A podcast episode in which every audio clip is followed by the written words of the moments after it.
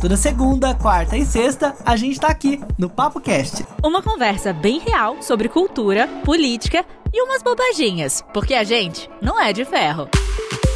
Ah, siga a gente no Instagram, o meu é arroba o Felipe Reis. E eu, arroba Carolina Serra B.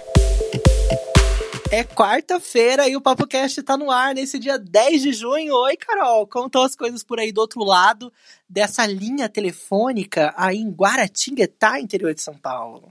Nossa, a linha telefônica foi demais. Eu não vou falar muito não, que hoje eu tive um dia de cão, um dia de fúria. Não. É bom que eu não fale muito para não propagar muita coisa por aí, tá entendendo? Tá entendendo? Você tá me entendendo? Tá ok, tá ok. Tá comé, né? Ó, no Papo Cast de hoje nós vamos falar sobre vários assuntos Ainda tem um pouco de papo de racismo, porque rolou uma acusação gravíssima contra estilistas.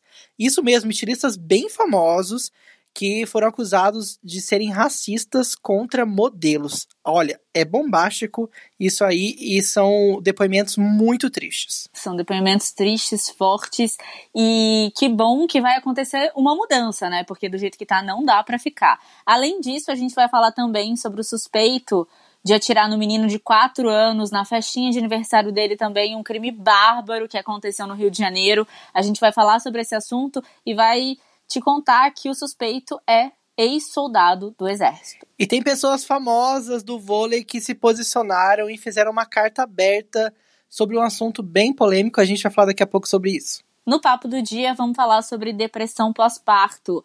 É um assunto que atinge muitas mulheres e muitas ficam caladas, né? Então vamos bater um papo sobre esse assunto, trazer isso à tona para ninguém, ninguém sofrer mais por ficar calada. E a gente vai ter também participação de uma, uma jornalista que fala, entende tudo de moda para comentar também uma das nossas notícias. Tudo isso e muito mais começa agora. E eu vou pedir para você seguir a gente no Instagram, porque eu tô sentindo falta que muita gente ouve a gente aqui no PapoCast nas plataformas digitais e não vão no Instagram seguir a gente. Gente, vai lá, dá seu like, manda um oi pra gente no inbox, porque a gente adora isso, a gente adora receber sua mensagem. E a gente que gosta de saber que você existe lá atrás, hein? Muita gente tá ouvindo, mas não gosta de falar com a gente. Percam essa timidez. É bom, é bom sempre deixar uma mensagem lá pra gente. O que você achou? Se vocês têm sugestões para outros temas que ainda não foram falados aqui, então vai lá no Instagram e começa a seguir a roupa. A roupa é ótimo, Segue né? a roupa. A gente tá falando de moda, né? Arroba o PapoCast.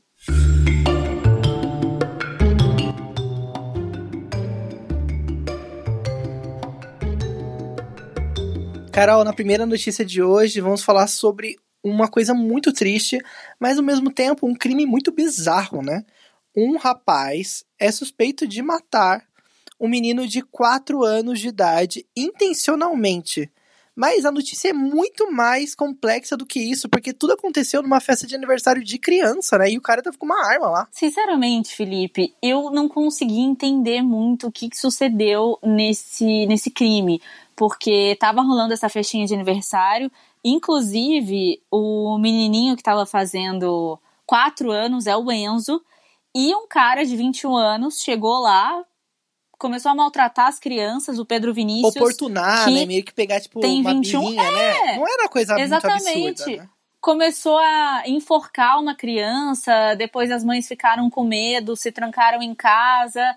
E aí, o menininho de quatro anos meio que saiu ali da vista da mãe, foi pro portão, e aí que tem as várias versões desse ex-soldado do exército, porque é, numa versão ele disse que o menino tentou abraçar ele e a arma disparou, no outro ele disse que o menino de quatro anos tentou tirar a arma dele, e aí a arma disparou. Enfim, ele deu várias versões, inclusive falando que a arma estava ali no chão e o menino pegou e disparou. Então vai ser feito agora a a como é que perícia. fala? A perícia, exatamente, para ver exatamente o que de fato aconteceu, né? Cara, ele tem problema, né? Porque quem chega numa festa de aniversário vai começar a importunar as crianças e leva uma e arma, sai né? de lá. É, Começa leva uma aí. arma, sai, sai de casa, leva uma arma. E o cara tem 21 anos, é um ex-soldado do exército, e aí ele anda com uma arma por aí, gente, não faz o menor sentido. E eu acho, Carol, que isso ainda levanta um outro gancho que tem a ver com o armamento, né? As teorias armamentistas que estão vindo com toda a força aqui pro, pro Brasil por conta do Bolsonaro, que é um cara assumidamente armamentista, e eu acho que é uma, uma discussão muito válida até que ponto essas armas têm algum tipo de benefício pra gente. Eu não vejo nenhum. Eu também não vejo nenhum benefício. Inclusive, a gente tem vários exemplos disso, né? A gente não precisa ficar aqui só falando, temos vários exemplos disso. A gente não consegue ficar ação com a gente mesmo, né? Imagina com uma arma, imagina a gente que, sei lá, tem esse surto, como foi o caso desse cara, né? Se é que isso pode ser chamado de surto. É, e esse rapaz, vamos dar, vamos dar nomes, né, às pessoas, é o Pedro Vinícius Perdidor. Ele foi preso em flagrante, só que pode ser que ele seja libertado nas próximas horas aí, né, por conta dessas perícias e dos depoimentos que estão sendo coletados. Tudo pode mudar e a gente vai saber em breve qual será a reviravolta e o desfecho dessa história, que tem muitos pontos de interrogação, né? Muito bizarro. E agora uma notícia que bombou, que tem bombado nos últimos dois dias. Modelos profissionais estão relatando, estão falando, estão acusando estilistas, principalmente a Glória Coelho e o Reinaldo Lourenço, acusando eles e vários outros também de racismo, de discriminação. Enfim, tem vários relatos na internet. Eles fizeram um, um Instagram para falar, para juntar esses relatos. E, gente, os relatos eles são assim bizarros, são tristes, são bizonhos, são mais que bizarros, sabe?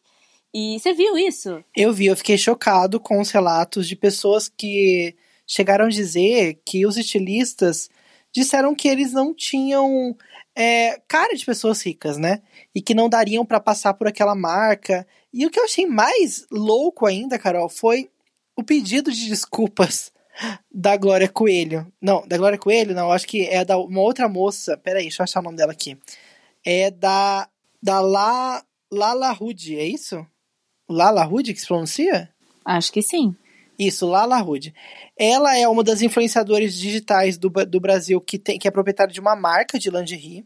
E ela também foi citada num perfil sobre essa, essa campanha.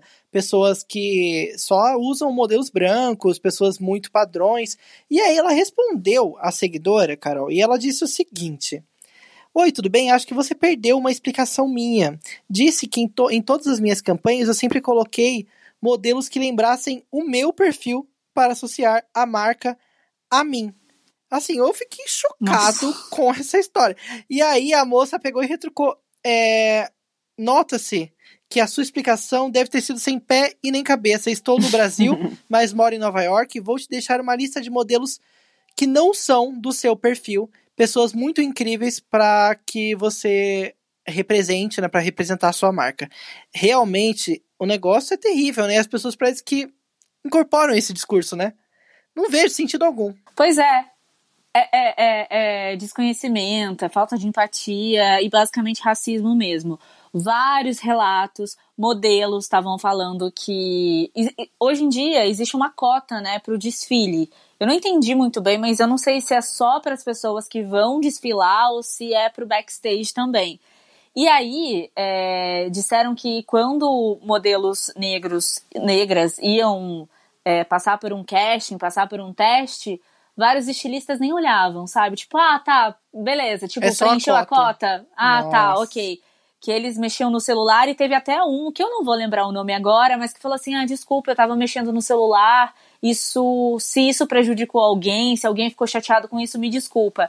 Tem vários relatos também sobre é, assédio moral, que muita gente que trabalha nessas empresas sofria um assédio moral, não só os modelos e as modelos também, viu? É, gente falando que trabalhou 10 anos na empresa do, do, do, do ex-casal, né? Falando que eles jogavam coisas pelas janelas, eles não deixavam as pessoas sentarem quando eles estavam de pé e quando eles sentavam as pessoas também não podiam sentar, então tinha modelos, tinham profissionais ali de produção que ficavam em pé uma hora e meia, duas horas, bizarro, sem poder comer, sem poder fazer absolutamente nada. Gente que ficava pelada ali pra prova de roupa e a pessoa falava: só um minutinho que eu tô respondendo meus e-mails aqui. Você espera? E a pessoa ficava esperando duas horas. E é claro que quando você tá num começo de carreira, é claro não, mas é porque eu me coloco também e eu já passei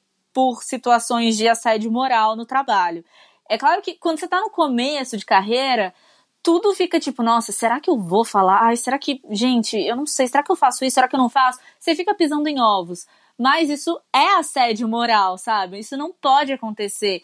E em vários relatos também as pessoas falavam que os profissionais falavam o seguinte para elas: olha, eu tenho como destruir sua carreira, viu? Eu conheço muita gente na área. Então é óbvio que você vai ficar com medo, né?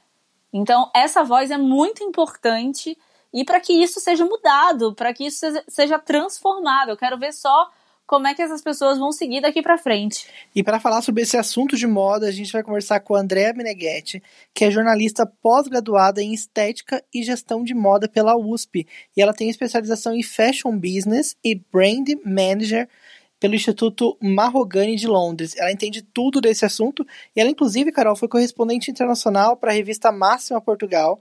Ela trabalhou também na Vogue Brasil, colunista convidada é, da, da das sessões de beleza e saúde na Veja Rio, professora de jornalismo de moda na FAP. Olha, o currículo é extenso, então ela pode falar sobre moda, e eu imagino que nessa, nesse meio de moda, né, isso são, às vezes, até pontas do iceberg, né? Tem muitas outras coisas que a gente nem imagina, né? E é por isso mesmo que a gente quer saber, André Meneghetti, como é que a moda pode ser mais inclusiva? Antes da gente tentar responder de forma objetiva por que, que a moda não é mais inclusiva ou como ela pode ser mais inclusiva, a gente tem que entender o que, que é a moda, né? Qual que é a dinâmica da moda na sociedade? A, a moda é um fenômeno social que surge numa sociedade que está ali saindo da Idade Média, indo para um, uma idade é, moderna, uma idade que a gente busca por elas, pelas individualidades, a moda é um reflexo da sociedade. Não tem como a gente falar de inclusão na moda se a gente não tem uma inclusão na sociedade. A moda ela é, simplesmente é aquilo que uma sociedade é naquele momento, naquela época. Quando a gente olha para a moda, a gente está olhando como se fosse pela fechadura o que, uma sociedade diz da gente. Então, imagina que a moda sempre teve na mão de elite, que a moda sempre teve na mão e conduzida por brancos, na mão de elite. Então, pensa que é, essa resposta, para mim, ela é muito mais reflexiva, é, reflexiva quando a gente fala assim, tá, o que, que essa minha sociedade diz sobre diversidade e inclusão, sobre diálogos com é, diferentes corpos, com diferentes é, cores de pele, com diferentes classes sociais. A gente reflete muito pouco e dialoga muito pouco sobre isso. A moda ela é simplesmente um reflexo. A moda ela é um grande retrato do que a gente vive. Então não dá pra gente falar de inclusão na moda se a gente não fala de inclusão na sociedade. André, outra coisa que agora é o tema principal de tudo que a gente fala, né? Qual é o futuro da moda nesse pós-quarentena, nessa pós-pandemia que a gente vai viver? Acho que é legal a gente olhar também para a pandemia, né? E trabalhar uma análise por meio da semiótica. Quando reunimos as manifestações de sinais e é, compreendemos todo o texto que vem com isso, a gente consegue enxergar que a, a pandemia pode ser um momento de análise do que era o nosso mundo e não percebíamos. É, vimos micro-universos tentando reagir de acordo com as suas realidades. Vimos grupos que negavam a realidade. Vimos grupos que entenderam o todo de uma vez por todas. A pandemia veio para mostrar que somos egoístas em nossa essência. Não tem muito o que fugir, né? Que por mais que a gente tente achar um discurso romântico, quântico de mudança, os indivíduos estão sempre tendo decisões e comportamentos diante de escolhas individuais.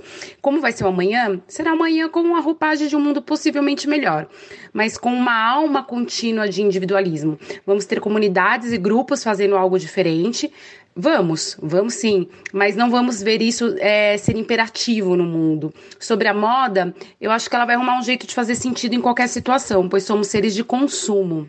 E vamos sempre querer alguma marca que tenha um discurso atual e condizente com a nova realidade para que possamos praticar a ação de consumir, né? A gente vai buscar um pouco essa indulgência na hora de consumir, essa absolvição também. Porque a gente não quer só comida, né? A gente quer comida, diversão e arte. Eu acho que as, a maior resposta para a gente está em olhar para a sociedade e para a gente como indivíduo. Acho que a gente vai ter muita inovação na moda, a gente vai ter muita criatividade ali como uma solução estratégica para os negócios. Então, a gente vai ter que discutir muito mais sobre sustentabilidade, a gente vai ter que falar muito mais sobre transparência de processos, né, do fazer, da negociação comercial, do que, que é essa marca, o que, que move essa marca, o que, que move e estimula esse consumo. Então a gente vai estar tá querendo se conectar cada vez mais com, com verdades, né? E mais do que nunca a gente vai estar tá ali no digital, mas esse digital a gente vai ter que começar a ressignificá-lo por uma conexão muito mais emocional. E uma coisa que a gente está muito observando também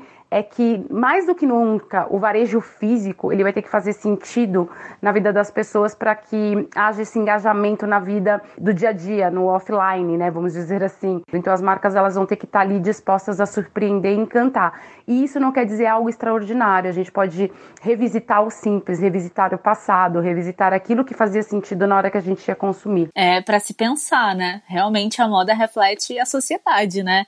E André, eu quero saber como é que a gente pode encontrar então o seu trabalho, onde é que a gente pode encontrar suas reflexões sobre moda. Para quem quiser saber mais um pouquinho e seguir as reflexões que eu faço sobre a moda, eu tenho um Instagram que chama iam.inteligência em moda. Tem o meu site que é iaminteligenciaemmoda.com.br e o meu Instagram pessoal que é o ameneguete. Muito obrigada, gente. Foi um prazer estar aqui com vocês e espero que é, esse nosso diálogo aqui, a nossa conversa gere reflexões no todo e principalmente na indústria criativa da moda. Um beijo, até a próxima. Andréia, muito obrigado pela sua participação. A gente ouviu aqui a Andréia Meneghetti, jornalista pós-graduada em estética e gestão de moda, que conversou com a gente sobre os futuros aí, né, desse mercado que é tão poderoso, né, Carol? São bilhões de, de reais todos os anos que esse mercado movimenta no Brasil. E é um mercado importante que a gente precisa falar, mas que ainda é muito tradicional, né? Infelizmente.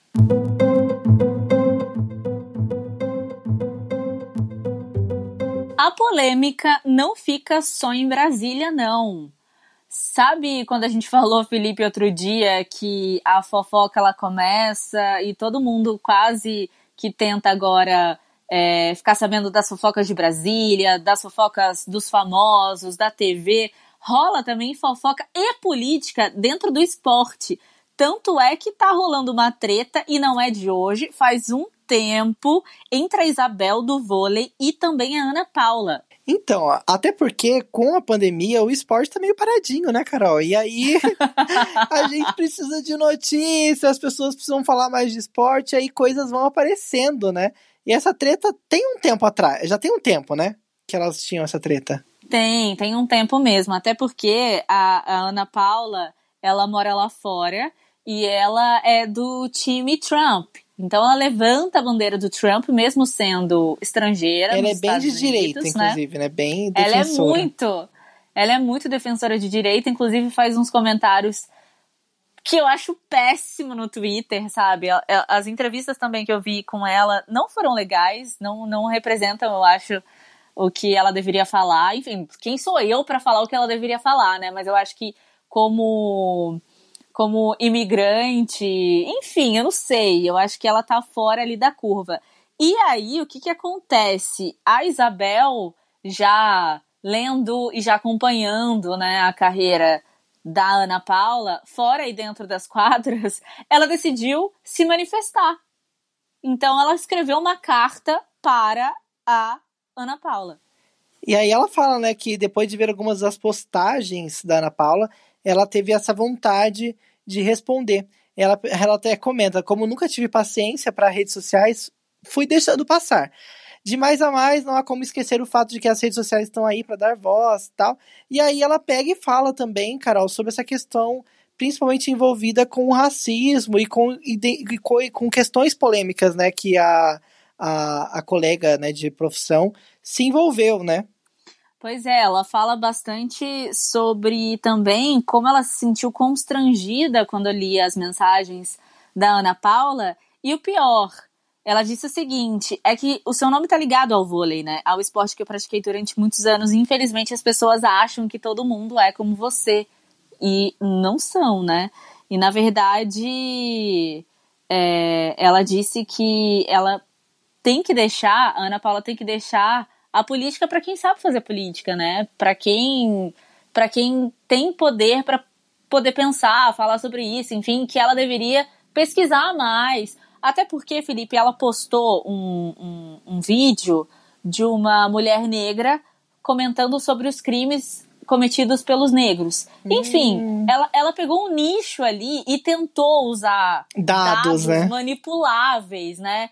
E não é isso que acontece, cara. Você tá ali vendada, sabe? Vai pesquisar mais. Eu acho que a Ana Paula tá precisando ler um pouco mais, sabe? E ela ainda alfineta, né? Ó, a sua apologia ao governo Trump reflete muito mais o seu mal-estar e, quiçá, o desejo de pertencimento a uma sociedade que você imagina respaldar valores uma sociedade que precisou mostrar ao mundo as mais assustadoras formas de violência racial até surgirem as primeiras grandes mudanças com Martin Luther King, inclusive focando né, nesse, nessa, né, nesse contraponto desse argumento que a Ana Paula levantou no vídeo que a Carol falou aqui, tentando meio que dar uma enrolada no que é racismo, e ela ainda fala, você sua falta de conhecimento e respeito é, a respeito do racismo e do que ele significa são atrozes. Infelizmente, o racismo existe no Brasil, nos Estados Unidos e no mundo, e muitas pessoas ainda são incapazes de enxergar uma realidade que grita com todos os pulmões.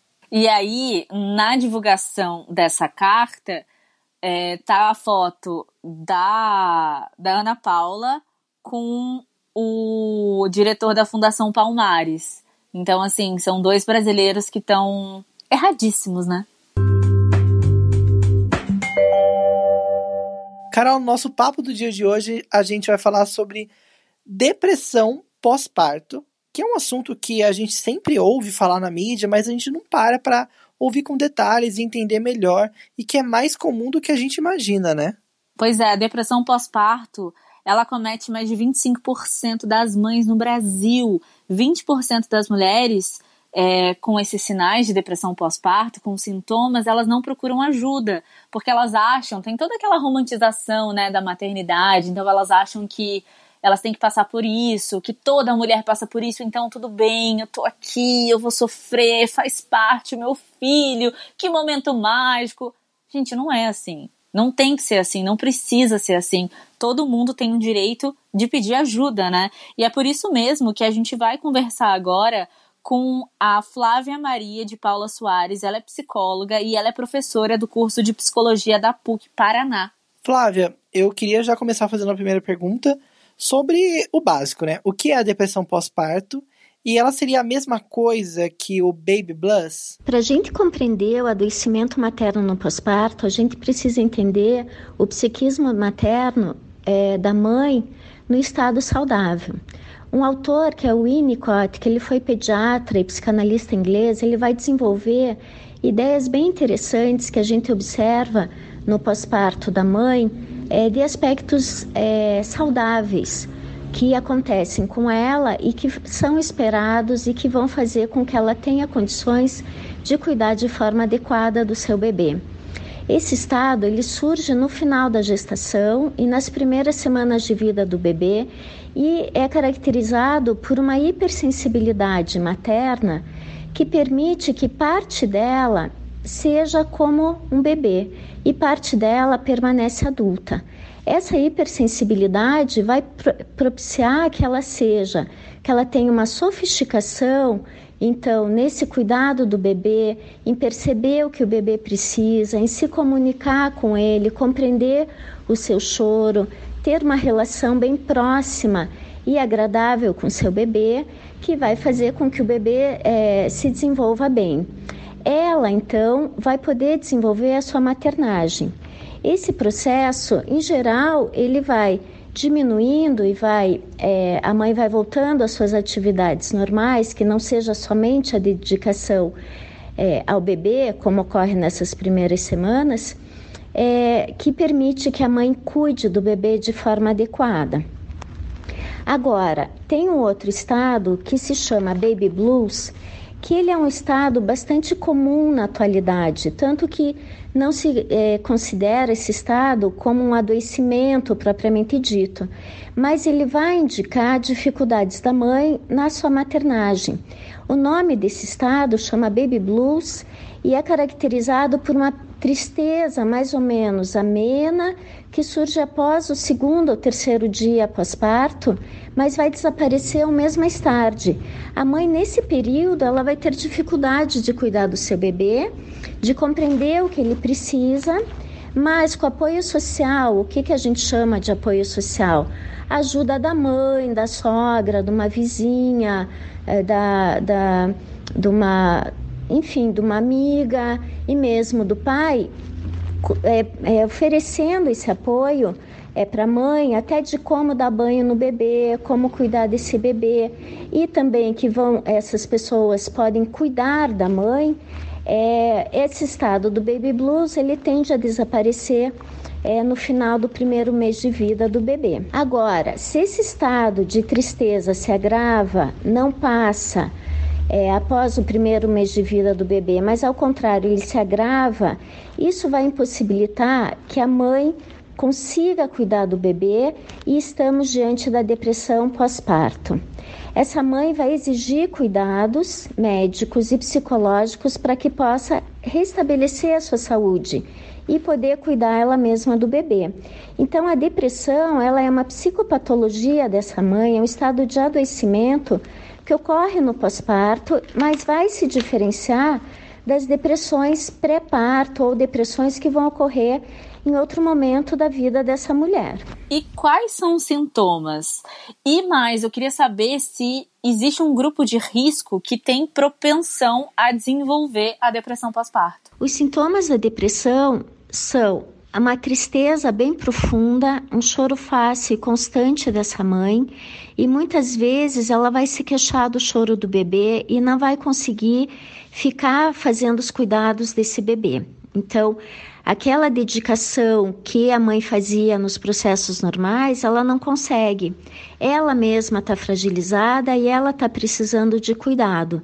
Vai aparecer também um cansaço acentuado excesso de sono, vontade de recolhimento, de ficar quietinha irritabilidade, mudança de humor. Um dado que é bem importante é que a mãe ela não consegue cuidar do bebê, mas geralmente ela pede para que alguém se ocupe do bebê, que alguém afaste o bebê dela e de fato a gente tem que ouvir essa mãe e assumir a função de maternagem. Então, quem está próximo da mãe, que está cuidando dessa mãe no momento do pós-parto, precisa assumir a maternagem do bebê, porque o bebê precisa desses cuidados iniciais, já que ele tá, é dependente e desamparado, né?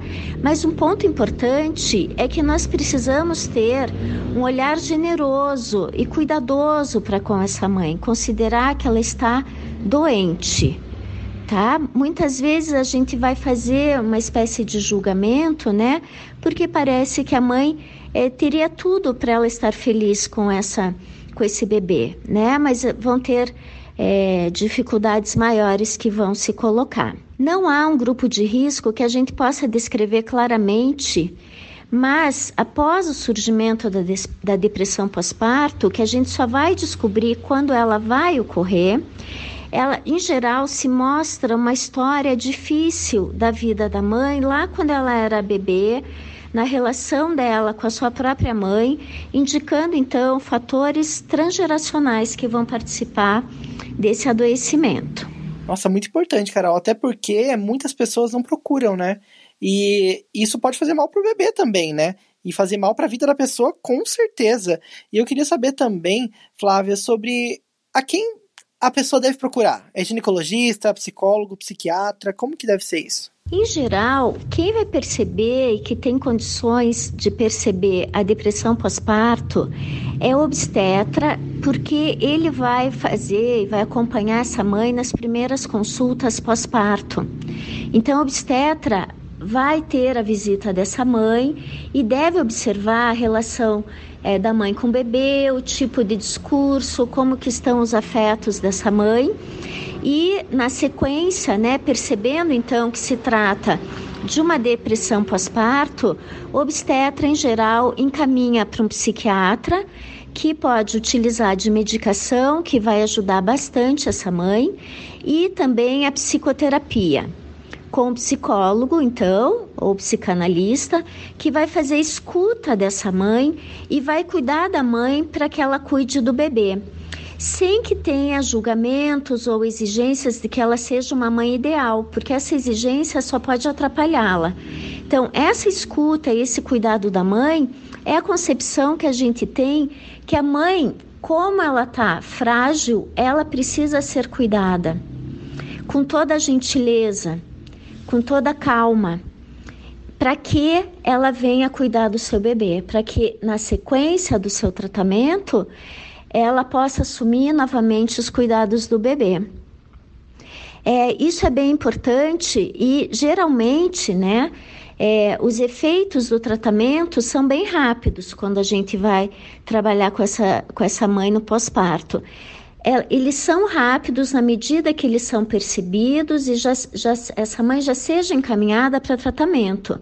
Mas o tratamento precisa existir essa mãe não pode ficar sozinha tentando superar a sua dificuldade. E como é que o pai ou a família, como é que todo mundo pode ajudar nesse momento tão delicado? Algo que é bem importante para o cuidado dessa mãe é o apoio social. Antigamente a gente tinha pessoas mais experientes que cuidavam da mãe, né, no período de resguardo que se chamava. Na atualidade a gente vai ver as mães muito sozinhas e elas também ficando desamparadas, mesmo no processo saudável, né, do pós-parto. Quando essa mãe desenvolve a depressão pós-parto e mesmo como foi citado no Baby Blues, o apoio social é importantíssimo, vai fazer toda a diferença. Alguém que cuide da mãe para que futuramente, até com tratamento, ela venha a cuidar do seu bebê. Então, alguém cuida do bebê, porque essa mãe não está conseguindo cuidar dele e o bebê precisa desses cuidados, mas a mãe também deve ser cuidada, como se ela fosse um bebê. Então, sermos bem gentis, cuidadosos com essa mãe, o que muitas vezes na prática se torna difícil.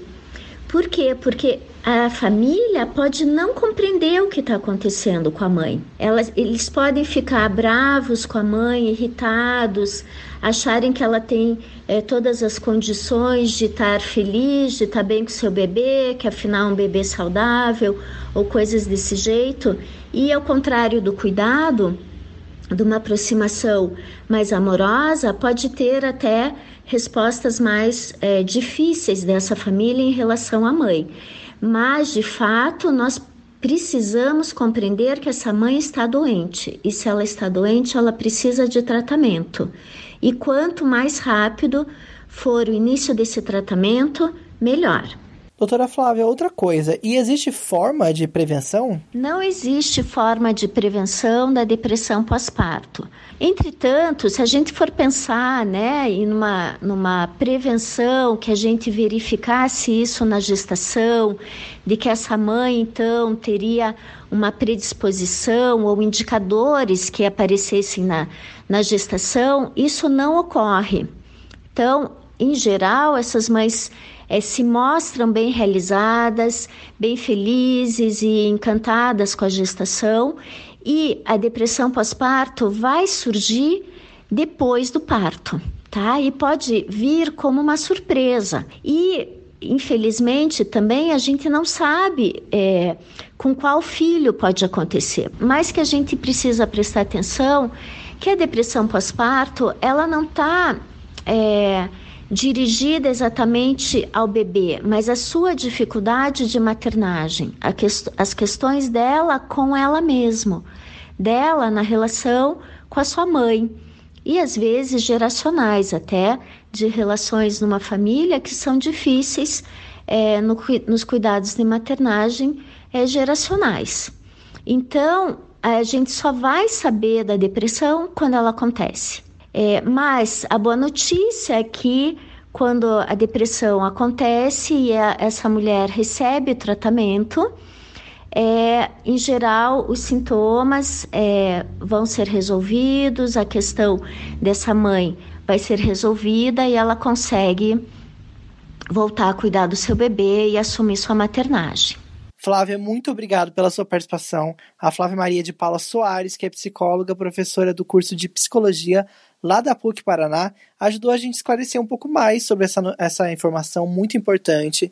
E que você que tá, que conhece aí pessoas que possam estar com alguns sintomas de depressão pós-parto, tente auxiliar, né, Carol? Porque às vezes a gente não, não tem essa delicadeza de chegar, né, na pessoa e falar sobre esse assunto, mas é nossa função também levar informação, né? E uma outra coisa que, que, que é legal a gente falar é de você expor os seus sintomas, se você está sentindo isso. Ainda que você ache que possa não ser depressão pós-parto, mas se é uma coisa que te incomoda, não precisa estar tá ali, né? Existem vários meios de você é, conhecer o porquê que você está se sentindo desse jeito, se tiver que tomar medicação, toma medicação, né? Eu acho que já está sendo desconstruído isso de medicação quando é bem assertiva para a pessoa, que tudo bem, né? Você vai passar por essa fase, vai poder cuidar do seu filho, da sua filha, enfim, é um ciclo, né, que ele vai se renovando e é muito chato, imagino, ter essa pressão de que tudo tem que estar tá perfeito. Às vezes não tá e tudo bem. Peça ajuda, né? Tenha essa coragem interna de pedir ajuda. É isso aí. E a gente vai aprendendo cada dia mais coisas novas, né? Eu, cada coisa que a gente descobre aqui, que às vezes a gente passa pelos assuntos, mas a gente não dá o detalhe que eles merecem, né? É muito bom, importante. E se você que tá ouvindo a gente tem sugestões, mandem pra gente. Tem como mandar por e-mail também, viu? É podcast@reiscomunica.com.br ou vai direto lá no Instagram, manda um direct, instagram.com barra. E se quiser dar uma fuçada na minha vida e na vida da Carol, o meu Instagram é o Felipe Reis e o da Carol é Carolina Serra B. E a Carol vai ter novidades em breve, né, Carol? Não é? Bombas. Sim. Você também, né, eu Felipe? Eu também, gente, eu também, mas eu Você vou esperar também. um pouco mais para anunciar. eu também vou esperar só um pouquinho só mais. Só pra ter certeza tá que tá dando certo, né? Vamos ver se na semana que vem a gente já fala, né? Demorou, então. Ó, é uma surpresinha, viu? Se você ouviu e tá curioso, vai lá no meu Instagram da Carol e fala assim: qual que é a surpresa? Me conta. Quem sabe a gente te adianta para você. Conte-me tudo, não me esconda nada. Beijo, gente. Tchau, até sexta. Beijo, vamos estar junto em breve. Até lá.